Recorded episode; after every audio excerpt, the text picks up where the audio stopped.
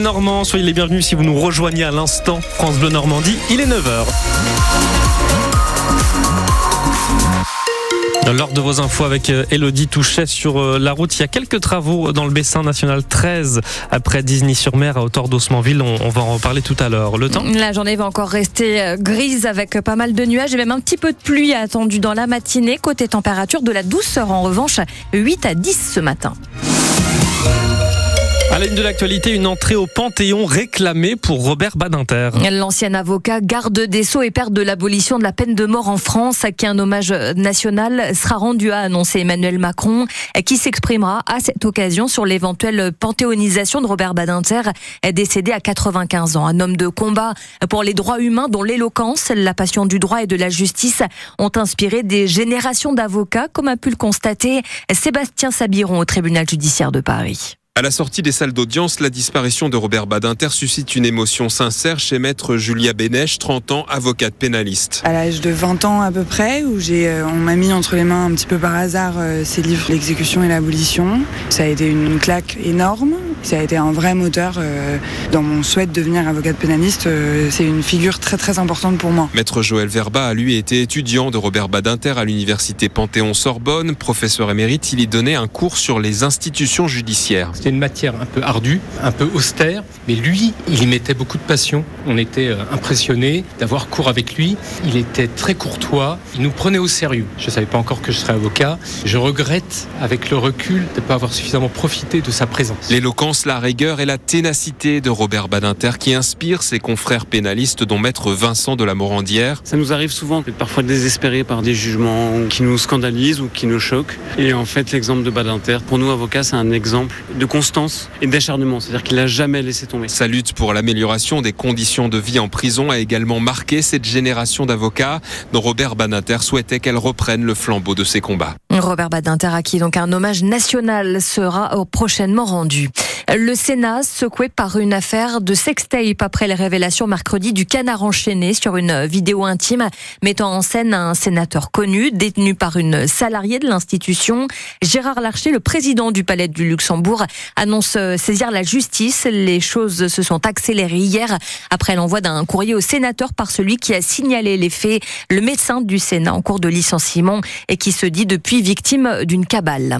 Greta Thunberg attendue dans le Tarn aujourd'hui la célèbre activiste engagée contre le réchauffement climatique, doit participer à une manifestation contre l'autoroute A69 qui doit relier Toulouse et Castres et qui est accusée de mettre en péril la biodiversité.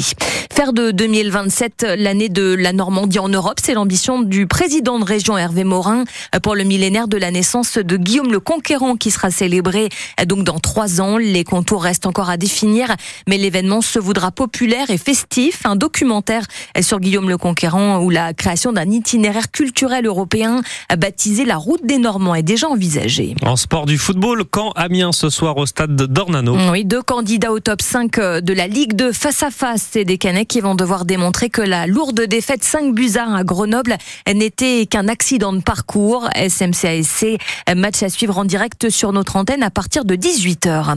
Le Cambessé remporte le match au sommet de la Nationale 1 de basket. Les Canets, troisième, ont battu le deuxième Saint-Vallier 96 à 72.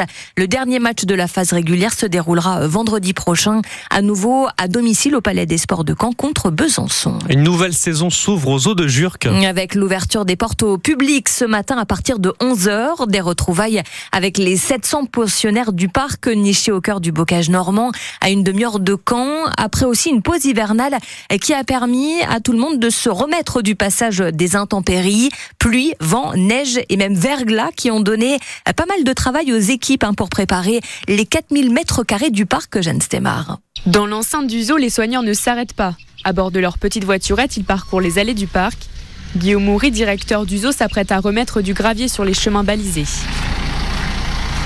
faut remettre le zoo en état après une période hivernale un peu mouvementée cet hiver, parce qu'on a quand même eu trois, on va dire trois tempêtes quand même qui ont fait pas mal de dégâts dans le parc, et puis aussi un épisode de verglas qu'on n'avait jamais connu et qui nous a fait aussi beaucoup de dégâts puisqu'on entendait les têtes d'arbres casser euh, toutes les trois minutes, en gros à cause du verglas et du poids du, du verglas dans les branches. Des dégâts qui ont demandé aux 20 membres de l'équipe beaucoup de travail. On a passé quasiment trois ou quatre mois là, à ramasser du bois, à couper du bois, ramasser du bois, réparer des clôtures, réparer des volières qui avaient été endommagées. Mais tous ces efforts ne sont pas faits en vain. Les 700 animaux vont bien. Le zoo a même accueilli de nombreuses naissances en 2023. On a eu deux petites euh, grues japonaises, euh, on a eu un petit kangourou et on a un petit tatou aussi qui est né l'année dernière, un petit chien de prairie aussi qui sont nés. Donc euh, ouais, voilà, on a eu beaucoup de petits, des petites chauves-souris aussi qui étaient nées l'année dernière. Euh, voilà, donc des bébés un peu partout. Les intempéries qui ont touché le zoo n'ont pas découragé les soignants et les animaux. Malgré la charge de travail importante, ils seront prêts dans les temps. Et en plus de ces nouveaux-nés, le zoo de Jurque devrait accueillir un nouveau couple de panthères blanches d'ici deux à trois semaines. Le parc qui ouvre donc au public aujourd'hui à partir de 11h.